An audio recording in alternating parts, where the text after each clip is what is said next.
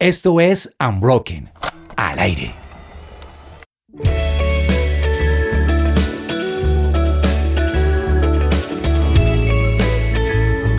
Buenas tardes a todos, buenas noches, buenos días desde donde sea que nos están escuchando. Bienvenidísimos. Este es nuevamente su programa The Unbroken Project. Hoy venimos con un tema maravilloso, tenemos una mesa espectacular, Así sea. tenemos invitados, mejor dicho, este programa va a estar maravilloso, pero vamos a iniciar presentando a nuestra mesa y a mi derecha tengo a Richie, Ricardo. Diestra, eso sonó todo. Sí, sí, sí, sí. Al o sea padre. que yo vengo que sí, ahorita que me toca a mí. Ah, también tienes una buena parte. Tenemos a Richie Cantor. Richie, bienvenido. ¿Cómo estás? Gracias, Lu. Bien, súper feliz como siempre de estar aquí. Esto me encanta y me encanta más cuando podemos aprender de otras personas. Entonces estoy feliz de estar acá. Súper feliz. Gracias. Nosotros también estamos muy felices y súper emocionados porque hoy llegamos recargados. Y a mi izquierda tenemos a Dani Beltrán. Dani, ¿cómo Hola, estás? ¿cómo Bienvenido. van? No, igual, feliz. Cuando eh, venimos a hablar así de algún proyecto o algo que nos llega a inspirar y es como que aprendemos, pero más allá como que ya hace parte de nuestra vida o como que nos quedamos con algo, Ujú. es, es mejor. Que nos marca. Entonces, una nota estar acá y qué chévere ser parte de esta mesa. Buenísimo. Bien. Entonces, para arrancar mesa, yo les tengo una pregunta. Y acá vamos, mejor dicho, a abrir nuestro corazón. y quiero preguntarles si alguna vez ustedes han logrado hacer algo en su vida porque otra persona creyó en ustedes más de lo que ustedes creían en ustedes mismos. Si les ha pasado que uno no da un peso por uno mismo y otra persona viene y le dice, tú puedes, dale, y uno, oiga, sí, yo como que soy capaz, y le hacen. ¿Quién nos quiere contar? Sí, sí, sí, a mí me ha pasado. Yo creo que a todo el mundo le, le ha pasado un poco eso, ¿no? Como que uno no se siente bueno en, lo- en algo hasta que alguien se lo dice. Como, oiga, Total. pero póngale atención a, a sus talentos, a sus vainas. Ese emprendimiento o esa idea que usted tiene está como buena, pero no, no, no, no, tampoco. no. Es que uno se da mucho no soy palo. tan Sí, se da bueno. palo. Total. Uno se da mucho palo, la Total. autoestima, la lucha con la autoestima. Digamos, yo nunca me vi enseñando. De hecho, yo fui al- alguna vez profesor de niños y no, me sentí lo peor. Y hace poco me pusieron a enseñar y yo dije, no, ¿para qué si yo soy terrible? Y ya traías el no, trauma. Y gracias a Dios me fue bien. El trauma, sí. Yo vengo de familia en que todos son docentes, todos, todos Oh. hay de matemáticas, de dibujo, hay de preescolar.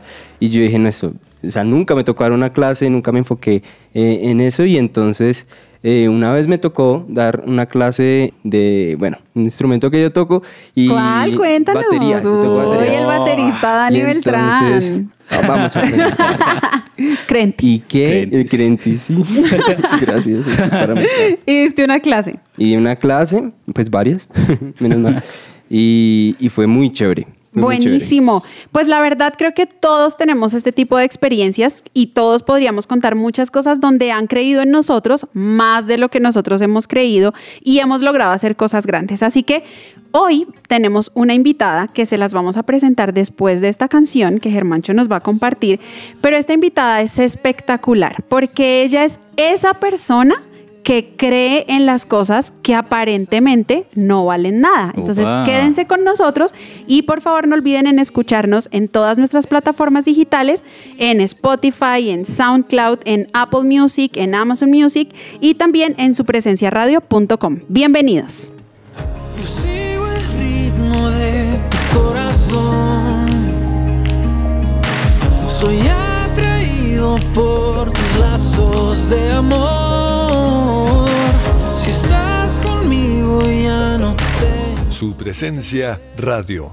Pues bueno, Luis y Dani, yo, yo, yo recuerdo que cuando yo era pequeño algo que me encantaba cuando iniciaba la jornada estudiantil era llegar a mi salón de clases para saber cuál salón me había tocado Sí. de, todo el, de todo el colegio y yo llegaba derecho a buscar mi silla. O sea, para Mismos mí era... puestos hasta fin de año era la Sí, frase. claro. Al Y llegaba derecho a marcarla, cogerla. Eso era sentido propio Total. de todo el año. Sí. Atrás, Y- bien atrás. Bien, a- sí, gracias. Era la que me sentaba adelante Gracias porque no por eso. veía.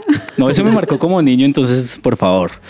Pues hoy con 32 años de edad y abogada, ¿cierto? Nos acom- 34. 34 años, por eso digo. es que siento que nos vimos ayer, pero hace Ah, dos sí. años eso. Bueno, entonces con 34 años de edad y abogada de profesión, y fundadora además de un proyecto que se llama Recupera tu silla.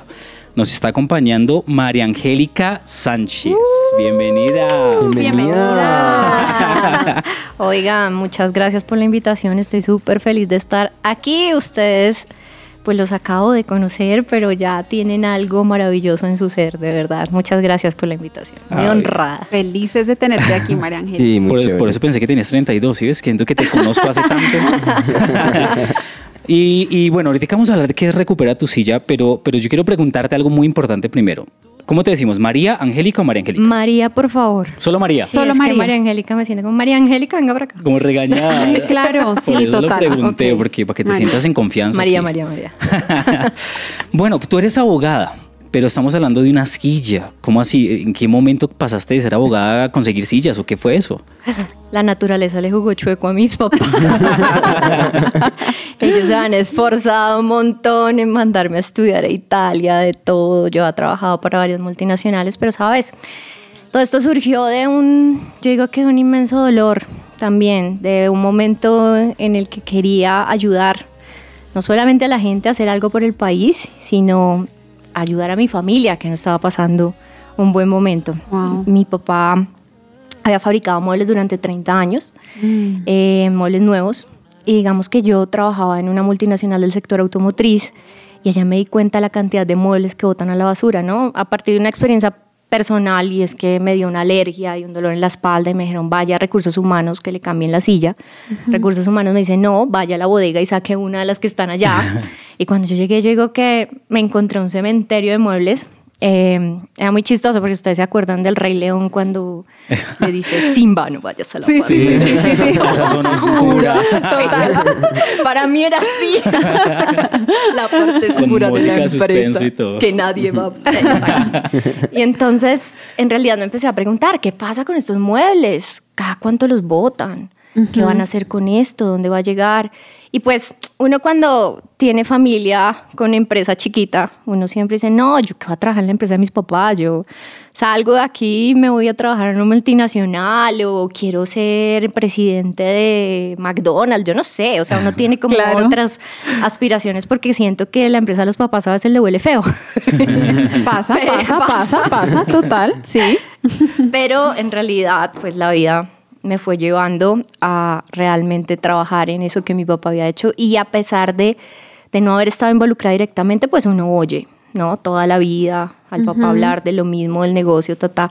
Entonces cuando vi esos muebles, yo dije, ve, si esta gente restaurara esto, quedaría perfecto Uf, y el bien que le haríamos al planeta. Tremendo. Claro. Y, pero pues como que ahí dejé de pensar bobadas, me regresé a mi puesto de trabajo y trabajé dos meses más y pues la situación seguía empeorando de alguna manera. Digamos, la industria de los muebles llegó un momento en el que llegaban muchas importaciones a raíz de los tratados de libre comercio y eso hizo que la mano de obra nacional se estuviera perdiendo. ¿no? Perdiera valor, sí. Entonces, pues eso hacía más rudo el negocio de mi familia. Adicionalmente, pues no me sentía feliz en ese trabajo. Entonces fue como la unión de La todo. de todo. Sí. Y yo quería hacer algo por este país. Yo decía, no sé desde dónde ni cómo, pero yo voy a encontrar la manera de hacer algo por este país. Wow. Y así nació pues, Recupera tu silla. Espectacular, la verdad que nosotros honestamente estamos enamorados de tu proyecto, nos ha parecido increíble todo lo que hemos leído, todo lo que tú nos has compartido, es espectacular por lo que tú dices, porque puedes desde tu pequeño lugar, como siempre lo hemos escuchado, brilla desde donde estés y tú lo has podido hacer y creo que eso es maravilloso. Y yo quiero preguntarte, eh, María, María Angélica, María, María. María, quiero No regañes. preguntarte, ¿cómo haces tú? Porque bueno, para contarle a nuestros oyentes un poquito en, en, qué se basa Recupera tu silla, es que tú recuperas muebles que aparentemente están perdidos y los vuelves a la vida, ¿no? Les das ese soplo de vida nuevamente para que puedan tener una vida útil más duradera. ¿Cómo determinas tú, María, que esos muebles o eso, entre comillas, sigue teniendo valor? ¿Cómo, es, cómo defines tú que eso no está totalmente perdido? Es decir, tú ves un mueble, ves una silla, ves un pupitre y dices, esto se puede recuperar. ¿Cuáles son tus criterios para eso? Bueno, mira, en realidad en la industria de los muebles los colores, es decir, hay de todo, ¿no? Hay de todas las marcas, de todas las técnicas, de todas las especificaciones técnicas que tú puedas encontrar. Evidentemente hay algunas cosas que definitivamente decimos es mejor empezar de cero, mejor. Mm, eh. Pero es- les puedo decir que en estos seis años de trayectoria nos ha pasado una o dos veces y, Mm. y hemos recuperado cerca de 30 mil muebles. Uf. Wow. Entonces, Es el para hacerles un 0,001%. poquito, sí, es, Sí. es muy bajo en realidad. sí. Yo creo que si ustedes ven una de las mesas que está acá, pues sí, a veces se daña la superficie, pero la base está bien. Mm, O al revés, a veces se daña la base, pero la superficie está bien. Sí. Y yo creo que ese es el juego en el que nosotros entramos, ¿no? Las estructuras siempre pueden ser útiles para fabricar un mueble nuevo con dos años de garantía. Obviamente tenemos un equipo técnico que puede determinar esas cosas, pero eh, en- es muy poco, digamos, el porcentaje que definitivamente decimos eso no se puede No sirve. restaurar o no se puede recuperar. Uf, wow. Algo que a mí me, me- me impresiona es esa palabra restaurar. Me encanta. Eh, pero, ¿qué obstáculos has encontrado eh, en ese camino de restaurar, de recuperar? Eh, algo que para las empresas, en este caso, eh, esos muebles ya los daban por perdidos. Bueno, yo creo que los obstáculos todos. eh, cuando yo, cuando empezamos esto, pues con mi papá, porque yo salí corriendo y le dije, papá, ya sé, y si arreglamos sillas, y este hombre casi se muere. Eh, yo abogada, especialización, Sí, maestría. para eso la envié a Italia. Desde la envié a Italia. Literal. No, o sea, imagínense la cara que me hizo, yo todavía la tengo metida Claro. en la cabeza. Eh, sin embargo, nunca me dijo no, pero, pero como que no le tenía mucha fe al tema. Entonces, eh, pues en ese momento yo creía que el obstáculo era arrancar, ¿no? Era lo difícil, era empezar. ¿Cómo le vendo esto a alguien? Entonces me fui y hablé con el director de un hospital y le dije, yo sé que usted tiene este problema, deme la silla más dañada, el escritorio más destruido que tenga y Sí. yo se lo traigo. Y si me queda perfecto, usted me, me contrata. Wow. Y el tipo me dijo, bueno, listo, yo tengo 700 muebles del antiguo Seguro Social, este era el Hospital Sí. Mederi. Y si usted me trae ese escritorio, esa silla, pues hágale. Yo me eché eso, llegué a la casa, mi papá casi me ahorca. Me dijo, ¿tú cómo te fuiste? Además, el más dañado era una vaina llena de moho verde. Claro. Y yo, toda tierna, cogí un pedazo de lija e intenté, sin saber que existen lijadoras industriales. Y pasé la noche y la mañana y la noche y la mañana. 40 noches. Algo así, hasta que mi papá dijo, no, venga, esto va en serio, ayudémosla. Nos fuimos, echamos el, el- el escritorio, nos fuimos a, a buscar quien nos ayudara. Finalmente eso quedó en perfecto estado, la silla del escritorio. Yo regresé al hospital y pues me di cuenta, el, el tipo, recuerdo que me dijo, "Mm, chiquito el negocio que tiene. y yo, sí, ¿no? Y bueno, me contrató, pero en ese momento el obstáculo era ese, empezar. Después viene otro obstáculo y es como si empecé esto y no tengo ni un taller donde meter, entonces empezamos Claro. en un garaje. Hoy en día son dos garajes, no mentiras. Hemos avanzado. Hemos avanzado. Vamos dos, carajo. Paso a paso. Pero, pero no, mentiras. Eh, en realidad es eso. O sea, cada vez vas desbloqueando y aprendí que no puedes hacer las cosas perfectas, puedes hacerlas bien y lo mejor que puedes, Wow. pero Wow. no perfectas. Wow. Lo importante es moverte. Entonces hemos hecho eso y cada obstáculo lo hemos sorteado y cada obstáculo también nos ha llevado a descubrir una puerta que no habíamos visto. Entonces en algún momento vimos, no es lo mismo tener tres clientes que tener 45 al tiempo. Wow, ¿Dónde metemos claro. los muebles de 45? Entonces nos dimos cuenta que eran tallercitos de barrio, gente en informalidad, personas que no pueden conectar con las grandes empresas. Entonces son todos estos artesanos, carpinteros, metalmecánicos que no son, es decir, si tú le vas y le pides restaurar muebles a Bianca, Bianca te va a pedir una cantidad de, de documentos y pues básicamente lo que ellos van a decir, no, no tengo sino a duras penas Claro. el CISBEN. Sí, claro. Entonces, obviamente lo que nosotros hicimos fue conectar esos dos mundos, conectar esos talleres. Entonces ese obstáculo se volvió una puerta para ayudar a muchas familias, a Claro. mucha gente. Entonces, en cada etapa de Recupera tu silla hemos sorteado obstáculos y hoy en día pues ya son más grandes y es decir, no les puedo decir que sí, no les puedo decir que ay, eso fue al principio y ya ahorita no, no, no para nada. Sigues sorteando obstáculos, pero me encanta, eh, y, y ya te doy la palabra, Richie, pero me encanta lo que dices y es, el obstáculo fue una puerta. Es Total. espectacular. Creo que María nos tiene acá con el Kleenex listo para, para, para seguir escuchándola. Oye María, y me encanta la pregunta que hace Dani, porque uno de los obstáculos, para que veas que yo estoy dateado, tú renuncias a la empresa con el cementerio de sillas y si no estoy mal sales con tu liquidación, poco menos Sí. de un millón de pesos colombianos. Para los que nos escuchan, eso es actualmente solamente un mínimo en Colombia. Y arrancas, pero un proyecto se tiene el concepto que se necesita un músculo financiero para poderlo sostener. ¿Cómo haces tú para arrancar con menos de un millón de pesos y llegar a donde está ahorita el, el proyecto? Una fe enorme.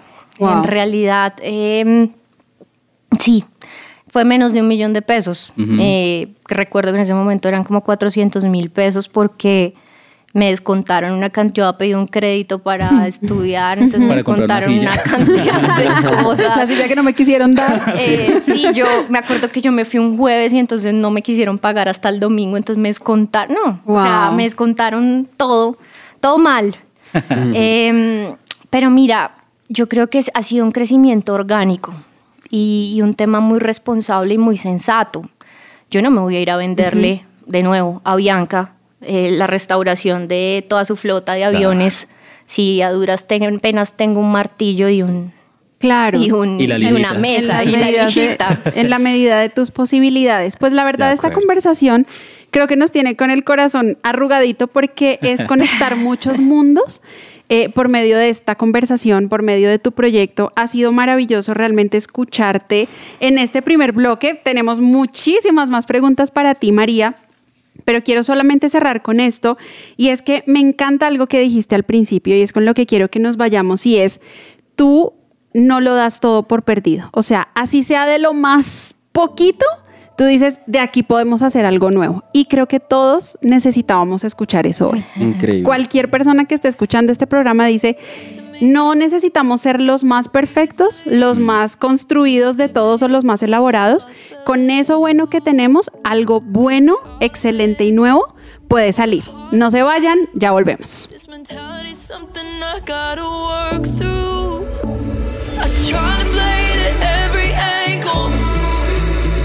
Try to keep up, but I'm just not able.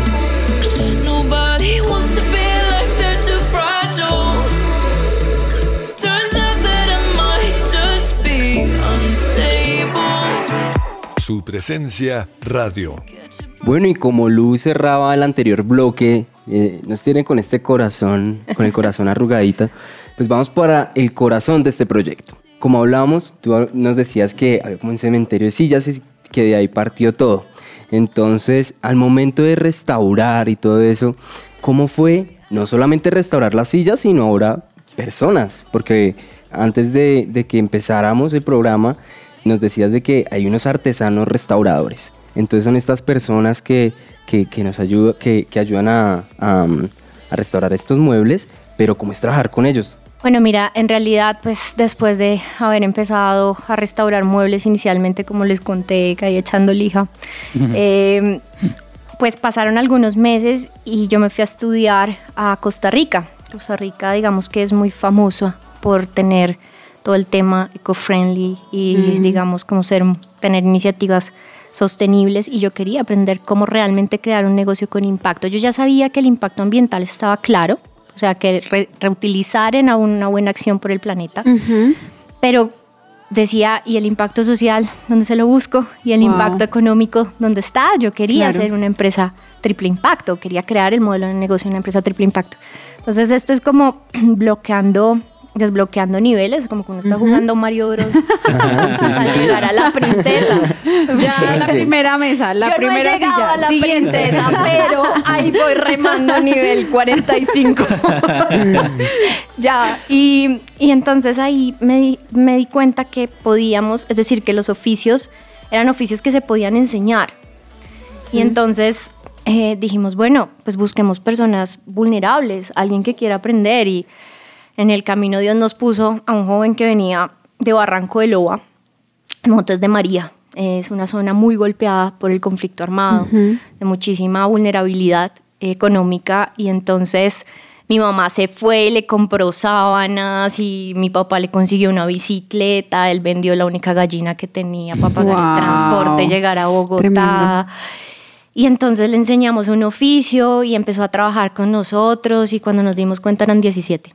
Wow. Wow. Entonces, en realidad, como que no- empezamos a darnos cuenta que este oficio también podía restaurar vidas, como dices Tremendo. tú. Súper. y Sí, que podía darle una oportunidad a alguien para salir adelante y para transformar su vida y para transformar su comunidad. Hoy en día muchos de ellos pues ya han encontrado otros trabajos, pero por ejemplo con lo que ganaron eh, crearon marraneras en sus pueblos, en sus comunidades y ahora sus familias viven de eso. Wow. Y yo digo, pucha, era todo lo que significaba basura para muchas empresas se Claro, convirtió en un Claro. mar de oportunidades para mucha Y gente. aún lo que para ellos mismos, y por eso arrancábamos este programa, María, diciendo y preguntándonos, cuando otros han creído en nosotros, en nosotros más que en nosotros mismos, hemos logrado hacer muchas cosas y eso es lo que tú has hecho finalmente con tu proyecto. No solamente creer en esas cosas que pueden tener un segundo uso, sino en las personas que están detrás de todo ese trabajo. Has creído y por medio de esos testimonios o de esa obra nueva que has hecho en esas personas o que esas personas han cambiado,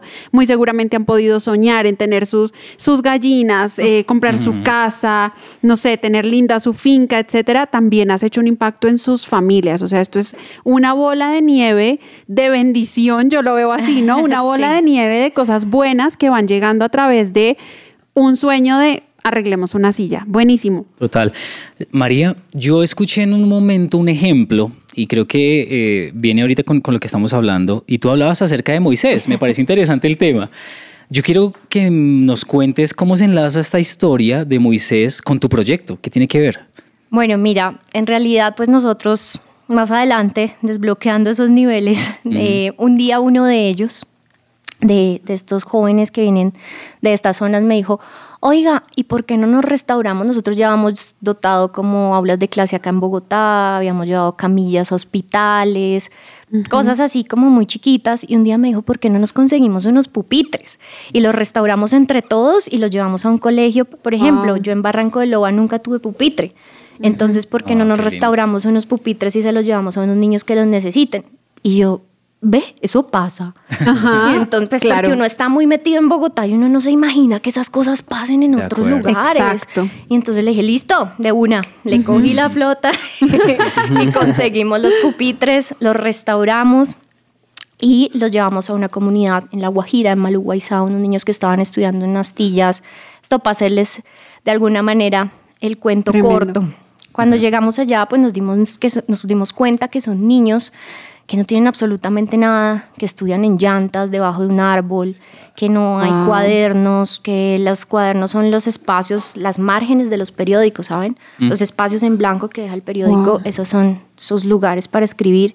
Y a mí esto me partió el alma. Claro. Y me conmovió y yo dije, aquí sonaron los ángeles, esta es mi misión de Aquí vida. fue, más, claro. a- más allá de todo lo bueno que ya veníamos haciendo, que estaba muy bien hecho, yo dije, yo quiero trabajar por esto, esto me mueve, o sea, esto es, me, apasiona. Claro. Yo, o sea, mi felicidad de estar en esos contextos es toda. Ustedes me vienen y yo brillo de, de la- de la De la felicidad. felicidad. Entonces, pues como que empecé a trabajar con comunidades apartadas. Hoy en día ya hemos dotado 22 colegios en las zonas más apartadas de Colombia y sobre todo más abatidas por el conflicto armado.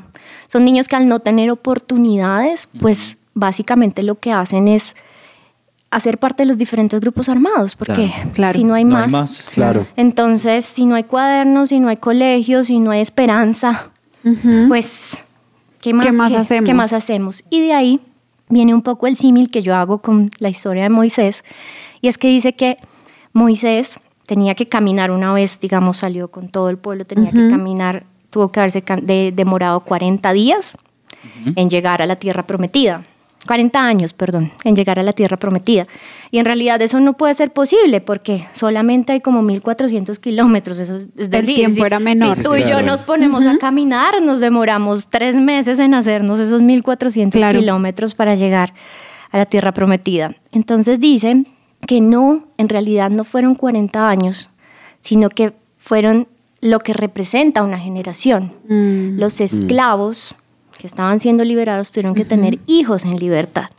Y los Wow. hijos en libertad, hijos en libertad, para entender que la tierra prometida no es un lugar, sino un estado del alma.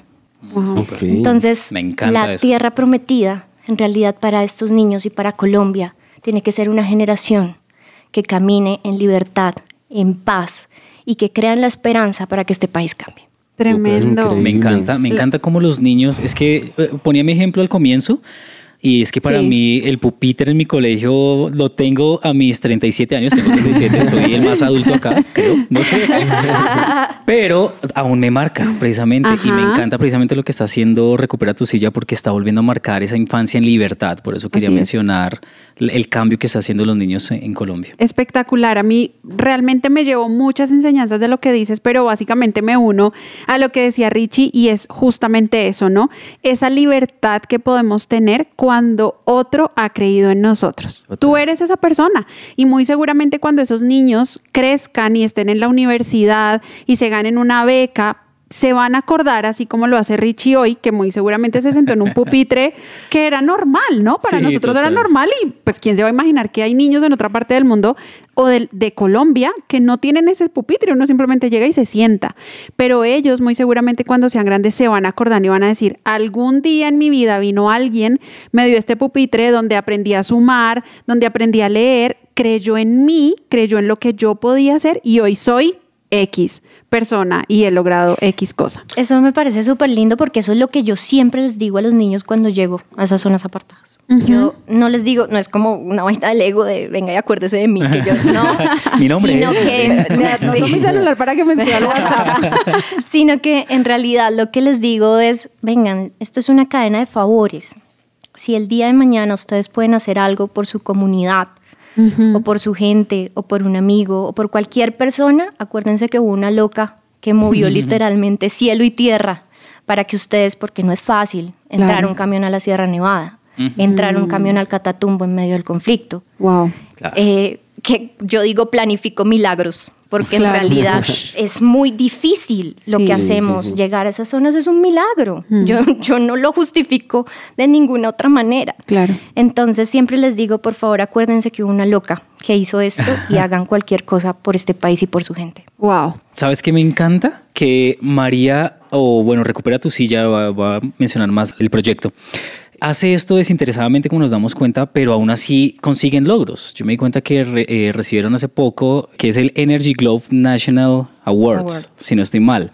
Y yo estoy de acuerdo con algo y es que Dios premia cuando uno cree en lo que Él le da a uno, pero además de eso lo hace desinteresadamente. Wow. Dios trae es. premios, ¿cierto? Así es. ¿Cómo, ¿Cómo está la empresa respecto a esos premios? O sea, han crecido desinteresadamente, pero Dios les ha dado ese, ese tipo de, de cosas.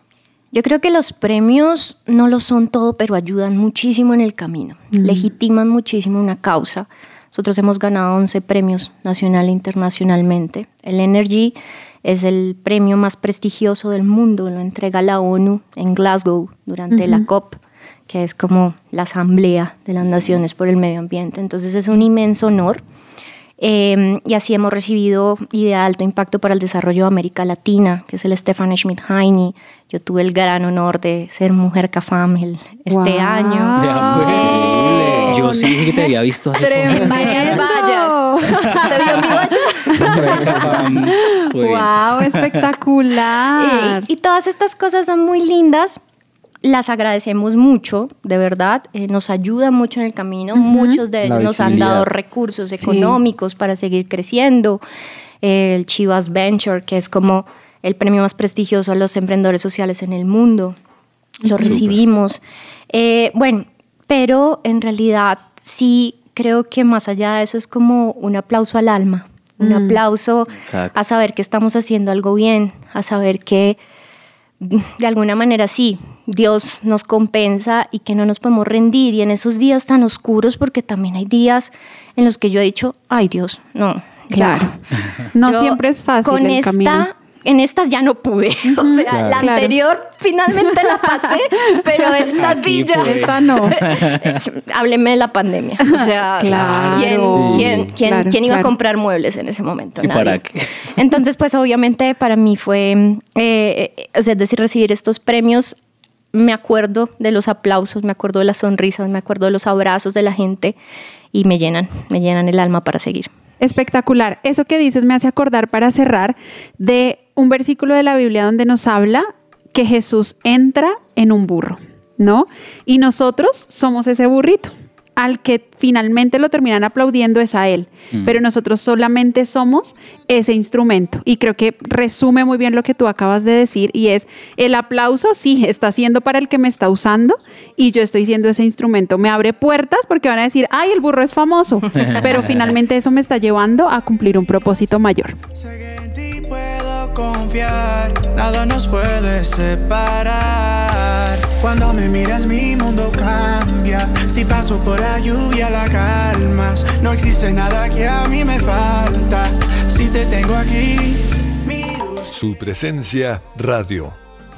Bueno, María, y siguiendo con esta conversación y con estas preguntas que nos tienen súper inspirados en nuestra vida, quisiéramos saber nosotros cómo encuentras tú la motivación día tras día para seguir haciendo lo que haces. Nos has compartido eh, tu labor social, qué es lo que te apasiona, pero todos sabemos que hay días donde realmente no queremos, aun cuando sea nuestro sueño de trabajo, donde tengamos el mejor puesto, donde, no sé, los jóvenes que nos escuchan estén estudiando la mejor carrera, pero hay días de días. ¿Cómo encuentras tú, cómo encuentra María esa motivación para levantarse de la cama y decir, hoy vamos a hacer esto por alguien?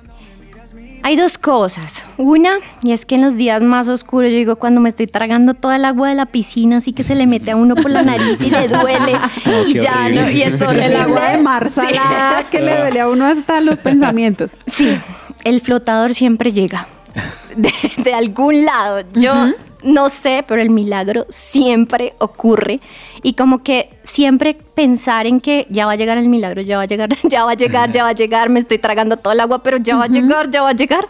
Ese momento realmente me hace seguir. Y entonces cada vez que he tenido un obstáculo, como que me siento y pienso y digo, no, esta vez también va a llegar Wow. el flotador y esta vez también va a ser así. Entonces esas eso me motiva mucho y ya me voy a dormir digo, mañana es otro día y mañana va a ser diferente, así hoy haya sido un día feo, oscuro o que yo no haya visto la salida. Y dos, me motiva también y me hace pensar que Recupera tu silla hoy en día es un referente no solo en Colombia, sino en América Latina. Y, y hay muchos emprendedores sociales que ven a Recupera tu silla como si esta vieja lo logró con el sueldo, con el salario mínimo. Con los si esta vieja mire dónde va en 22 colegios con, con tan poco, yo también puedo. Tremendo. Y siento que no me puedo rendir por eso. Porque tengo una enorme responsabilidad, no solo de restaurar muebles, no solo de, de ayudar a restaurar vidas, porque no las restauro yo, y no solo de llevar pupitres y dotar colegios, sino una enorme responsabilidad con una generación que viene, con una generación que a veces cree que las cosas son inmediatas Mm, total. que tú eres emprendedor y mañana ya eres rico, que tú creas un emprendimiento y pasado mañana ya te llama un inversionista y te da un millón de dólares porque también eso nos han hecho creer las revistas. Wow. No, esto es luchado, esto es remado, esto es pasito a pasito y yo creo que yo quiero ser de alguna manera eso, ¿no? Ese, es, ese espejo o esa imagen que ellos vean y que se den cuenta que también pueden construir y Wow. hacer país desde donde están. Uy, me encanta eso que dices, María, porque algo de lo que nosotros siempre decimos e inculcamos y creemos es que el trabajo duro siempre va a traer esa De acuerdo. recompensa. Además, porque uno diría, pues María, como lo que está haciendo, entre comillas, es un favor, pues ella le toca Sí. fácil y cuando no quiere, pues no lo hace, ¿no? Claro. El día que no quiere, pues como lo estoy haciendo por otros, pues Claro. duermo hasta tarde, pero lo que te caracteriza es el trabajo duro y eso se nota porque te ha llevado hasta donde estás y ha hecho que la gente realmente copie tu mensaje, te copie a ti. Sí, y además que bueno, tú encontraste fue un propósito en todo esto. Inspiras, inspiras a la gente con quien trabajas y todo, pero ¿cómo crees que, puede- que podemos darle eh, segundas oportunidades así como tú le das a las cosas? Bueno, yo creo que todos en la vida nos merecemos una segunda oportunidad. Que los demás nos den una segunda oportunidad, pero que nosotros también nos demos una segunda oportunidad a diario en todo. A Wow. veces siento que somos muy duros en decir, no, yo no, es que yo no sé cantar, pero alguna vez lo he intentado, no, no, es que yo, yo no sé Claro. cantar. Mm. Pero ha ido a una clase ¿Se ha pagado una clase para saber si realmente usted podría desarrollar? Pues probablemente no hacerse el indión, pero, pero, pero Sí, puede sí, cantar, Sí, sí, sí. pero Pero sí, puede hacerlo. Y seguramente si se esfuerza 10 años, pues seguramente un día canta, ¿no? Es eso. Eh, yo creo que lo- les decía al principio, eh, para que una vida cambie, a veces solo basta que alguien crea en que esa vida puede cambiar. Tremendo. Que alguien se levante y te diga, tú puedes, tú puedes hacerlo. Y pasa también desde mi punto de vista, en un principio yo también no quería, porque pues imagínense qué glamour puede tener arreglar sillas viejas. Claro. Yo Sí. estudiaba en una universidad estrato 80 de esta ciudad, mis compañeros trabajaban todos en mesas de dinero, Claro. o sea, Ujú. imagínense. Claro. Y mi mamá me dijo un día, me dijo, tú puedes. Desde donde Wow. tú empieces, lo que tú empieces en la vida, tú puedes. Y ella creyó en mí y ven dónde voy. Claro. Entonces, siento que uno puede hacer eso por la gente y a veces uno no sabe el bien que le hace a los demás, ¿sabes? A veces uno trae sus cargas desde su casa y una sonrisa y decirle, tú puedes hacer esto, Wow. puede cambiar la vida de esa persona para siempre. María, tú hablas y me encanta una conclusión que tú, que tú botas ahorita y es estar bien rodeado. Tu mamá, o sea, de paso, por favor, salúdala de nuestra parte porque hizo una buena labor. Sí. Pero Muy bien. también, que también quisiera saber, tú dentro de tu, de tu trayecto, cómo te has rodeado para no dejarte caer al piso, sino que en esos momentos donde la piscina te estaba, se te estaba metiendo al cerebro, eh, te pudiste sacar. ¿Qué- ¿Quiénes son esas personas? Bueno, yo tengo una fortuna y también pues es una cosa difícil que es trabajar con la familia. No, pues no es fácil, digamos, pues porque hay cosas que se pueden llevar al ámbito personal eh, Claro, y que sí. uno no sabe cuál es la sutil frontera, ¿no? Entre la empresa y, y- y la Y familia. la casa. Y pues ellos obviamente, eh, los tres nos une una fe, nos, nos une las ganas de querer hacer algo por la gente. Ninguno tiene la predisposición de queremos hacer dinero y queremos morirnos millonarios, La ¿no? motivación. Siempre lo único que es- estamos es pensando en cómo podemos hacer, cómo podemos ayudar. Cuando empezó la pandemia dijimos, nos vamos a quedar en tres meses, no vamos a tener ni con qué comer. Fue lo primero que pensamos y resultamos llevando 14 toneladas de comida a diferentes lugares de Colombia. Wow. Entonces, trabajamos en equipo y somos un equipo. Mi mamá siempre viene conmigo. Hola, mami. Eh, hoy no está. Eh, hoy no Y con está. ustedes. La mamá. Ella siempre me acompaña a muchas cosas y lo disfruta. Em, pero también me, han- me he rodeado mucha gente que sabe. Y yo creo que uno tiene que ser muy selectivo también, porque uno tiene que entender que no todo el mundo tiene la misma fe. Wow. Y no todo el mundo eh, piensa igual que uno y los mismos sueños. Entonces, cuando alguien te diga, tú no vas a poder porque sueñas tanto, uno tiene que saber que de pronto esa persona, por su contexto, por su realidad o por lo que sea, no tiene la misma fe y no está mal. Pero o no está hay buscando lo mismo que tú, Claro. finalmente. es, pero es mejor dar un paso al, Al lado, lado. y seguir y encontrar todas esas personas que yo creo que Dios te va poniendo en el camino. A mí Dios, en cada etapa en la que yo he dicho, ¿y ahora cómo hago marketing digital? De De los dos días aparece. aparece. de repente alguien. Esto, entonces me he encontrado en el camino gente buena con las mismas ganas de nosotros de hacer país y eso ha hecho pues que también nosotros crezcamos. Yo digo que hoy en día yo represento a Recupera tu silla, pero esto ya es mucha gente y soy el resultado del trabajo de mucha gente que ha hecho, que, que mucha gente ha hecho en mí. Tremendo, además, porque es eh, alguien, así como tú crees en otros, alguien también ha creído en ti. Entonces eres el reflejo de esas personas que te han dicho, dale, y tú sales a decirle a otros, dale, todos podemos. Esto es una cadena, ¿no? Que también podría ser una cadena de pesimismo si lo quisiéramos ver así, ¿no? Si alguien te hubiera dicho a ti, no, sigue trabajando en esa multinacional, pues tú simplemente hubieras dicho, pues sí, aquí me quedo, pero había algo más grande porque alguien creyó en ti. Total. Entonces, para mi tip mental, las personas, la persona que te, las personas que te ayudan, fe, motivación y adicional a eso, eh, sabiduría, conocimiento. Conocimiento, por Espectacular. supuesto. Espectacular. Sí, definitivamente, pues uno tiene que ser humilde también en eso, ¿no? Saber que pues no te las sabes todas. Total. Yo soy abogada y pues imagínense que puedo saber de muchas cosas que, en- que- que he tenido que aprender a las malas, líneas de producción, Eh, hoy en día me invitan a las clases en las universidades y me dicen, María Angélica, ¿y tú cómo sabes de eso? Pareces ingeniera. Yo, pues, es que el curso me lo he hecho completico. claro, Pero claro, es eso, claro. ser el resultado de mucha gente, de mucha gente que apostó. Tremendo. Me parece tremendo y quiero que cerremos este bloque con una pregunta que vamos a responder en el siguiente y es, claro, hemos visto cómo las personas que nos rodean nos pueden motivar, cómo pueden creer en nosotros, nos pueden animar, pero ¿cómo podemos darnos a nosotros una segunda oportunidad? Check it out.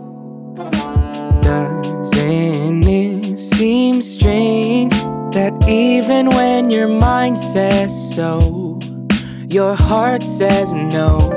Just wait and see how it feels to fall in love with. Su presencia radio. Y como decía, la pregunta con la que cerramos el bloque anterior es ¿cómo podemos darnos oportunidades a nosotros mismos? Y María, queremos que tú nos compartas y nos cuentes. Sabemos que el tema empresarial, el tema social, el tema ambiental es de mucha velocidad, se mueve a toda velocidad. ¿En qué momento has tenido que perdonarte a ti misma, seguir caminando y dejar ese error atrás? Y darte una segunda oportunidad a ti. Mira, yo creo que Recupera tu silla ha crecido en estos seis años, pero yo le siento una inmensa gratitud y le agradezco a Dios todos los días que me dé la oportunidad de liderarla, porque siento que yo he crecido más wow. que ella, Ujú. en el sentido, en, el- en lo espiritual, en lo personal, en mis capacidades como líder. Yo creo que es una virtud de cualquier líder reconocer que no somos perfectos, reconocer que somos humanos, reconocer que nos equivocamos a diario, que las decisiones no son perfectas, que a veces hay que tomar decisiones imperfectas para salir adelante. Entonces, no sé si sea perdonarse o no, pero sí creo que uno tiene que tener compasión con uno mismo y saber que no puedes hacerlo todo perfecto para todo el mundo, que nunca todo va a estar bien, que probablemente en el camino te vas a equivocar muchas veces y vas a fallar como líder y de pronto le vas a hablar feo a alguien y de pronto y después uno en su silencio regula y dice yo no debí, yo no debí hacer eso, pero también se perdona y también al día siguiente sabe que hay una nueva oportunidad de hacerlo mejor. Wow, no, María, realmente me encanta eso que dices y quiero, como dice Richie, un loot tip acá para, para mi mente, porque sé que también las personas que nos escuchan son de una generación joven, dinámica, que quiere que todo sea rápido y que todo lo logra y que son espectaculares, pero a veces cuando cometemos errores o cuando cometen errores, decimos, ya no sirvo para nada. ¿no? Y creo que me pongo yo en el lugar como si fuera esa sillita del hospital, que, ay, me rompí, ya no sirvo para nada. Pero alguien más puede creer en mí y me encanta eso que dices porque es, tengo que tener misericordia conmigo. El hecho que me haya equivocado no quiere decir que yo sea ese error. Solamente cometí un error, pero puedo seguir adelante, me puedo seguir rodeando de buenas personas y simplemente me puedo acostar a dormir y al otro día va a ser un nuevo día. Como tú nos dijiste, no tiene que pasar muchas cosas, simplemente con descansar, ya mañana voy a tener una perspectiva diferente de lo que pasó, de mí mismo y me encanta eso que dices. Y también saber de que hay valor, hay valor en todo, ¿sí? Hasta ese cementerio de sillas, en eso que ya no queremos que tenga vida, que, ¿sí? En ese desierto como la historia de Moisés, debemos encontrar valor cuando estamos en ese lugar, porque de ahí salen esas ideas, de ahí eh, parte también eh, el hecho de,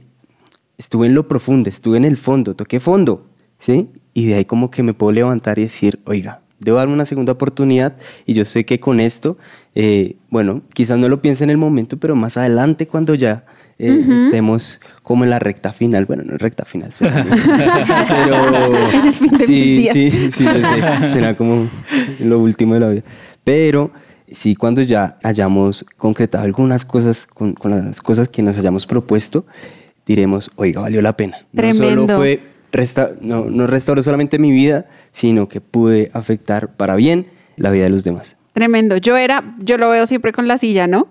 Yo era la última silla en el cementerio y hoy en, en mí se sienta el CEO de X Y. Soy la mega silla ahora. De hecho, hablando del cementerio de sillas, eh, algo que, que dijiste, María, y es que donde la gente ve basura, pues nosotros vemos un tesoro para, para otras personas. Y, y si esa silla no hubiera estado ahí en ese cementerio, tú no hubieras visto ese tesoro. Y eso, eso me lleva a pensar mucho en que si estamos aún en la tierra, puede ser que nos hayamos equivocado muchas veces, puede ser que la gente nos considere como una basura, por decirlo así, o nos, senta- nos sintamos eso. Pero, pero de- definitivamente hay un propósito todavía con el hecho de que estemos aquí. Y, y probablemente Dios tiene un plan para cada uno de nosotros, así como con esa silla. Alguien está viendo lo que nosotros no estamos viendo para nosotros mismos y ese es Dios. Wow. Y eso es lo que está haciendo Recupera tu silla, precisamente, viendo un potencial en donde no hay potencial. Yo quiero profundizar esto a la gente que nos está escuchando y, y probablemente dentro de los que nos escuchan hay alguien que, que se siente así, se siente basura. pero, pero hoy con la reflexión de Empodera tu, de, Empodera- de Recupera tu silla, eh, quiero decirles que hay alguien que todavía tiene un plan para ellos y para nosotros, Oh. de hecho, para mí también. Y Para todos. Yo quiero agregar con eso que, que dice Rick, es que hay personas en que listo, tenga, que tienen mesas de dinero, como lo mencionaste, pues con quien estudié y demás, pero hay también personas que se deben dedicar a restaurar esas mesas, a saber de que también necesitan un tiempo para que los otros puedan disfrutar, pero esto es más valioso que quizás todo el dinero que hay ahí. Total. Yo, yo, yo quisiera preguntarle algo a María, y es, ¿tú qué le dirías a la María de hace seis años que estaba mirando el cementerio de sillas y decidió renunciar? ¿Qué le dirías en este momento a esa María? Hágale caso a esa voz. Hágale caso a la tripa, digo yo. Eh, sí, de verdad. Yo creo que el haber sido terca, tengo una historia personal y es que, claro, cuando decidí que me iba a poner a hacer esto, muchas personas en mi familia empezaron a buscarme empleos. Entonces, María Angélica, eh, yo tengo un amigo en una firma de abogados y él te puede, co- como con el miedo y la angustia que de pronto yo me fuera a perder Sí, en ese claro, camino. claro. Y yo creo que hoy haberle creído a esa voz, a esa intuición, a ese Dios que habla por allá y que te dice, sí, por ahí es, pues lo, lo es todo hoy en día. Y no me arrepiento de una de las solas cosas que he hecho en estos seis años porque siento que cada cosa me ha llevado a algo, bueno o malo, cada una de esas cosas me ha llevado a algo muy especial. Entonces, eso le diría a María, sígale creyendo a la tripa, sígale creyendo a esa intuición y por favor, nunca deje de servir a los demás, porque yo creo que es ahí, donde, como decía Luisa, donde yo he encontrado una cadena infinita de bendiciones. Tremendo. A mí me encanta eso que dices de esa voz, porque Sí, le podemos llamar la voz de la tripa, pero también le podemos llamar la voz del Espíritu Santo, que nos está diciendo, dale por ahí, aún por encima de la razón que los otros le puedan dar. Por eso ahí está el, el- el truco también que tú nos dices, eh, María, y es rodéate de buenas personas, ¿no? De personas que crean en ti, de personas que, que no se cansen aun cuando muy probablemente para tu mamá o para tu papá, cuando se iban a dormir decían, no, ¿y ahora qué le decimos? No, pues está loca. Yo creo que no todo el mundo es súper emocionado, sino que tal, tal vez ellos también sintieron miedo, Claro. pero te rodearon en amor y te rodearon en fe. ¿No? Y muy seguramente pedían a Dios por ti. Y eso es lo que nosotros necesitamos, escuchar las voces correctas que nos van a decir que lo vamos a lograr. Porque o si no, nos vamos a estar rodeando y también tenemos que evaluar, ¿no? A quién tengo al lado y a dónde me va a llevar esta persona. Si esta persona no cree en mí, si todo el tiempo está siendo negativa, me está diciendo no, es muy difícil, no se puede, pues muy seguramente eso es lo que yo voy a terminar creyendo. Pero si yo me rodeo del que todo el, todo el tiempo me echa barras y él busca fuerza de otra, de otra parte para dármela a mí, pues seguramente a esa meta yo voy a llegar. Entonces me encanta eso que dices y queremos cerrar diciéndoles también que la Biblia está llena, llena, llena de ejemplos de personas que se supieron rodear, pero que también supieron escuchar la voz de Dios y seguir ese camino, como bien nos decía María. Está Moisés, está David, tenemos muchísimos ejemplos donde con, una, con, una, con buenas amistades, con las voces correctas y siguiendo la voz de Dios, pudieron encontrar su valor y darse una segunda oportunidad. Queremos agradecerles a todos por habernos escuchado en este Buenísimo. programa. En. Necesitamos 50 versiones de este programa porque nos vamos súper inspirados para inspirar a otros. De verdad, muchísimas gracias, María Angélica, por habernos acompañado en esta mesa. Fuimos felices de tenerte, teníamos muchas expectativas. Increíble, Creo que se sí. superaron todas. Sí, sí, Muchas verdad, sí. gracias por habernos acompañado acompañado. Gracias a la mesa, gracias a Nati, gracias a, a Germancho que estuvo aquí en el Control Master. Creo que todos estamos muy, muy agradecidos por lo que aprendimos hoy y te deseamos lo mejor. Que Dios bendiga tu proyecto y bendiga todos los planes que tienes de ahora en adelante. Gracias a todos por escucharnos. Esto fue The Unbroken Project. Chao. So, Ay.